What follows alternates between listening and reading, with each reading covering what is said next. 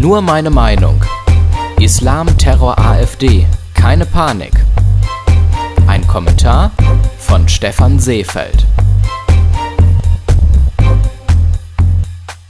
Wir leben in unsicheren Zeiten. Viele Jahre konnten wir die Situation in den Krisenherden der Welt gemütlich vor dem Fernseher verfolgen. Auch jetzt leben wir verhältnismäßig sicher, denn wir müssen beim Betreten der Straße nicht Todesangst haben und jeden einzelnen Menschen genau beobachten.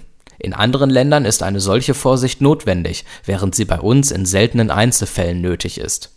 Doch auch hier wird es, so scheint es zumindest, immer unruhiger. Vor kurzem wurde ein Anschlag in der Düsseldorfer Altstadt verhindert.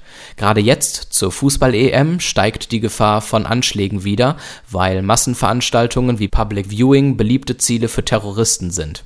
Auf der anderen Seite gewinnen rechte Kräfte an Einfluss und Macht. Selbsternannte und übrigens illegale Bürgerwehren terrorisieren unschuldige Mitbürger und behaupten das Gegenteil. Rechte Politiker bringen das Volk mit bewiesenermaßen falschen Behauptungen und Anschuldigungen gegeneinander auf. Man denke nur an die jüngsten und sehr peinlichen Aussagen Gaulands über Nationalspieler Boateng. Teilweise werden auch echte Probleme aufgegriffen und ideologisch aufgeladen. Ein kritischer Islamdiskurs war in den letzten Jahren vor der AfD nicht möglich, weil er von linken und grünen Politikern und Medien unterbunden wurde man wurde als Rechtspopulist abgestempelt oder sogar mundtot gemacht, wenn man mehr oder weniger gute Argumente gegen den unkritischen Pro-Europa-Kurs oder Multikulti hatte. Solche Meinungen, ob gut begründet oder nicht, waren nicht erwünscht und wurden nicht zugelassen. Die Ironie daran ist die Tatsache, dass die Meinungsfreiheit ausgerechnet von denen missbraucht wurde, die am lautesten die demokratischen Grundwerte zu verteidigen glauben Mittlerweile haben konservative Bürger und nationalkonservative Parteien einen kritischen Diskurs über die Folgen der Flüchtlingskrise und die negativen Aspekte der muslimischen Kultur erzwungen. Der Preis dafür war jedoch unangenehm hoch.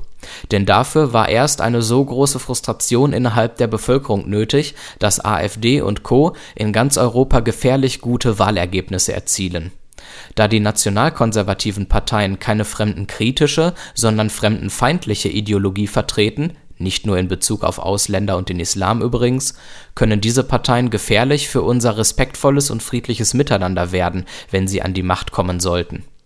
Doch statt nun die Schuld bei den Vertretern der linksgrünen Multikulti-Ideologie und der EU, die ihre Werte verrät, zu suchen, rufe ich dazu auf, keine Panik zu bekommen wenn wir alle aus den Fehlern lernen, von nun an zwischen Parolen und Argumenten unterscheiden und letzteren Gehör und Achtung entgegenbringen, kann Schlimmeres verhindert werden. Ein kritischer Flüchtlings- und Islamdiskurs kann unter Wahrung unseres Grundgesetzes und damit auch unseren Moralvorstellungen fruchtbare Lösungen auf die drängenden Probleme unserer Zeit bringen Voraussetzung: Wir betreiben weniger parteipolitische Ideologie und mehr auf gegenseitiger Achtung beruhende, inhaltsbezogene Diskussionen. Alle Folgen von Nur meine Meinung gibt es als Audiopodcast und als Text auf www.stephanseefeld.de.